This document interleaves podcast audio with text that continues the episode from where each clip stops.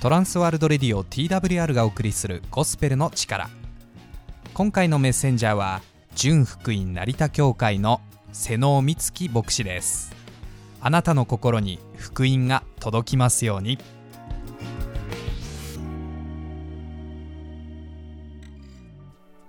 ラジオをお聞きの皆さんこんにちは。国際空港の町成田にあります純福音成田教会の牧師ミッキー先生。瀬能光希です。今日もしばらく私の話にお付き合いください。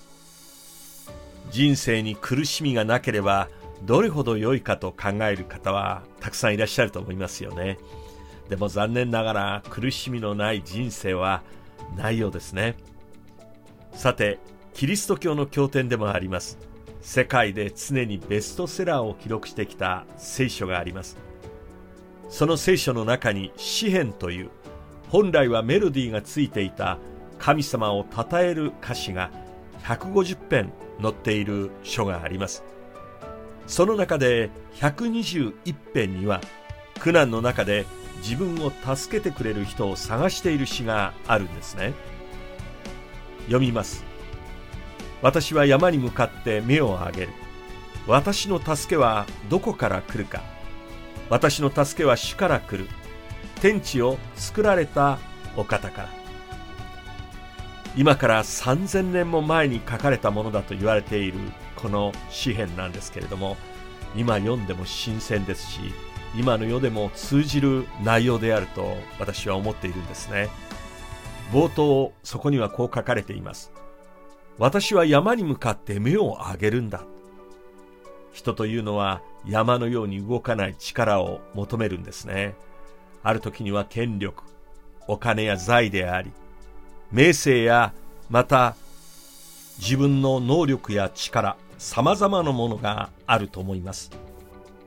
しかしそれもまた思いのままにはならず、ある時にはそれを手に入れてみても虚しさが残るということだと思いますね。そしてこの作者は言うんですね。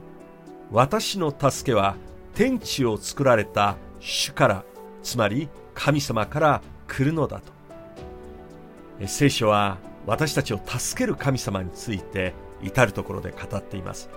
ではどのような神様だから私たちを助けることができるのか。今日は聖書を通して皆さんにお話をしたいと思っています。神様はまず第一番目愛であるから私たちを助けることができると。このように聖書は言っているんですね。神様の愛はどのように体験することができるでしょうか？神は霊であるからとこれもまた聖書に書いてあります。そうですね。物木や石で作ったものやまたこの肉体を着ているものではないので神様という方は霊であられるので私たちはなかなか触ったり目で見ることはできません。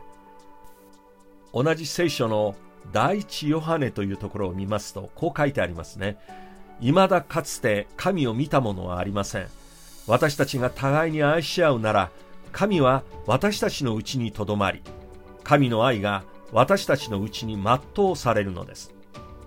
人は愛によって動くと言った方がいらっしゃいました。人間の関係にも愛が必要ですし、家族にも当然愛が必要になってきますね。この愛を通して神様を伝えた一人の小さな女性がいたことを皆さんは覚えてらっしゃると思います。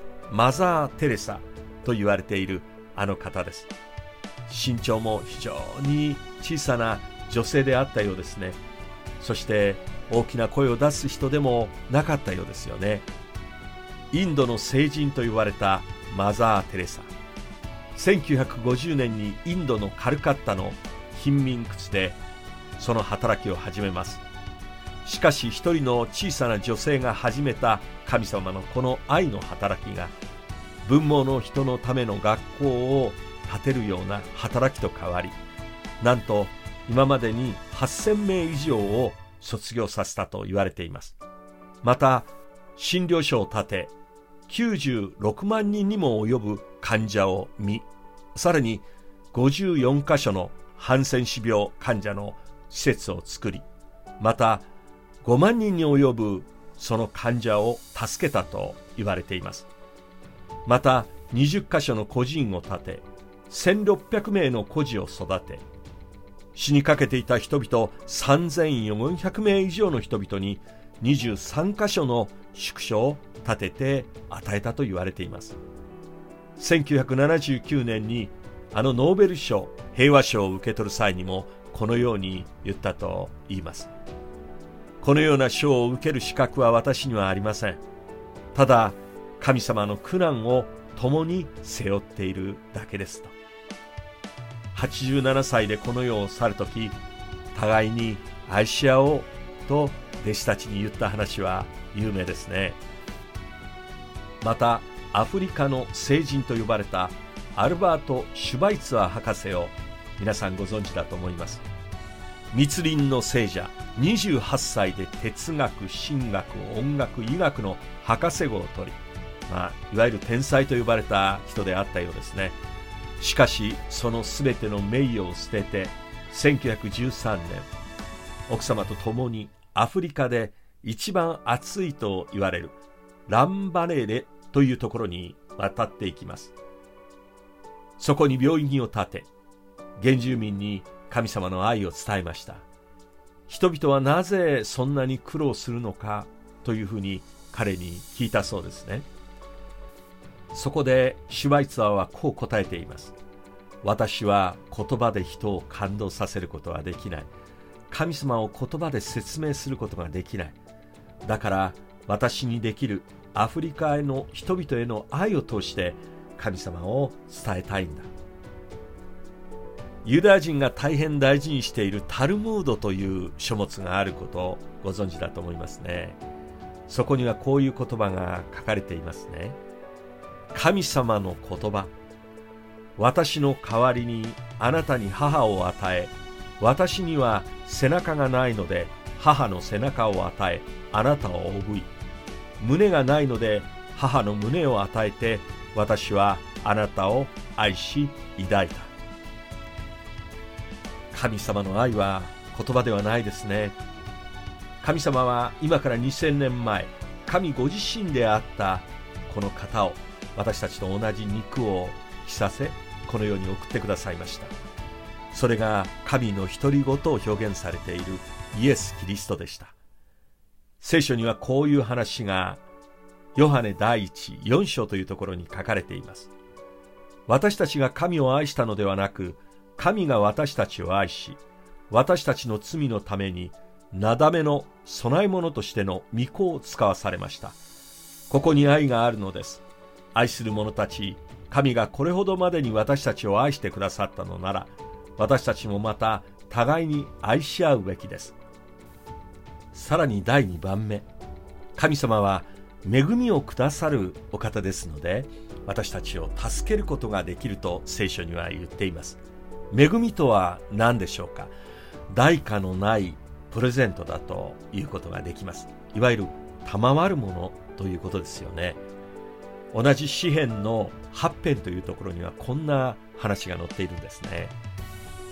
あなたの指の技であるあなたの天あなたが整えられた月や星を見る。に人とは何者なのでしょう。あなたが心を止められるとは。人のことは一体何者なのでしょう。あなたが顧みてくださるとは。本当にそうですよね。この宇宙の中にぽっかり浮かんだ地球青い惑星。でもその中で空気が与えられ水が与えられ私たちが生きている。本当に不思議です。それはこの宇宙を作られた方が摂理の中でそうしておられるということだと思いますね。でも私たちは今吸っている空気飲んでいる水。もちろん水は水道局が今は管理して水道から飲んでいますけれどもその元々の水自体は人が作ったものではないわけですよね。いわば神様から賜ったものによって私たちは生きているということができるのではないでしょうか。救いは神様からの代価のない恵みであるということもできます。ある日本の老齢になった実業家の男性がこんなお話をしていました。その方は大変貧しい家に生まれたようですね。兄弟もたくさんいてもう本当に、え思いのままご飯を食べたことがなかったともおっしゃっていました。今は事業に成功して別荘に住んでいます。すべて自分の実力でここまで這い上がってきたという自負と自信誇りがあったようですよね。しかし人生も晩年になって何か言われもしないこの虚しさがいつも心につきまとうようになったと言います。妻に連れてこられて教会に行くようになったんですね。でも牧師先生からこのメッセージをもらった時に彼は大きな人生の変化を覚えます。私たちは自分の努力で今があると考えていますが太陽の代価を払った人がいるでしょうか。空気に税金を払った人がいるでしょうか。親の愛をすべて返したでしょうか。イエス・キリストの救いはこのようなものです。私たちは自分の努力によって得たものではない。神様が賜ることによってこのイエス・キリストを信じることで救いが与えられます。代価のない神様のプレゼントなのです。私は故に福音を皆さん方にお勧めいたします。この方はそのメッセージの中で努力の結晶だと思った自分の人生の成功が神様の御手によるものだということを悟りイエス・キリストを受け入れたということでありました。マタイの11章にキリストイエスの言葉が載っています。すべて疲れた人重荷を負っている人は私のもとに来なさい。私があなた方を休ませてあげます。アメリカの自動車王ヘンリー・フォードという人がおりました。記者が78歳の彼にそのビジネスの成功の秘訣を聞いたんだそうですね。その時ヘンリー・フォードはこう答えています。すべての重荷を担ってくださるイエス・キリストがおられたので祈ると恵みを受けただけでした。こう言ったそうですね。最後に神様は全能なるお方であるので私たちを助けることができると聖書には書かれています。人の助けというものは限界がありますね。もちろん困っている時に本当に助けてくれる。それは本当の友だとも言うことができるし親の助けは他に比べることができません。また愛する友人の助けを受けるということ。このことも本当に大きな力となるでしょうね。しかし人には限界があります。昔アフリカの奥地に宣教した宣教師のこんなお話があります。奥地でこのイエス・キリストを伝えていた時、まあ、その村の酋長がですねイエス・キリストを救い主として受け入れたんだそうです。しかし突然ですね息子が原因不明の高熱にかかったそうです。しかしその時に酋長はその村に長く伝わるこの魔術を行うこの祈祷師たちを皆呼び集めて祈ってもらったんだそうです。しかし一向に息子の熱が下がる様子がありません。そこでその宣教師に祈ってくれるようにお願いをしたそうですね。そうしたところなんと不思議な出来事が起こりました。氷が降ってきたというんですね。そしてその氷を集め氷のを作りそしてこの熱を下げるというそのようなことが起こったという話でありました。神様が神であられるのは私たちの人間の力を限界を超えているから神であるわけです。最後にこの聖書の言葉を皆さんにお届けしたいと思います。イザヤ書というところがあります。41節に書かれています。恐れるな。私はあなたと共にいる。たじろぐな。私があなたの神だから。私はあなたを強くしあなたを助け。私の義の右の手であなたを守る。イエス・キリストは昨日も今日も常しえまでも変わることがありません。今日もあなたを待っておられる神様です。どうぞお近くの教会またクリスチャンの人々にコンタクトをしてこのあなたを助ける神様との出会いがありますようにお祈り申し上げます。トランスワールドレディオ TWR がお送りしているゴスペルの力。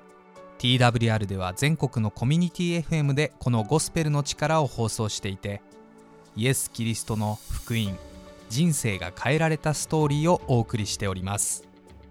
ご意見ご感想などがありましたらぜひお送りください。送り方は TWR のホームページ twrjp.org twrjp.org のお問い合わせフォームからお送りください。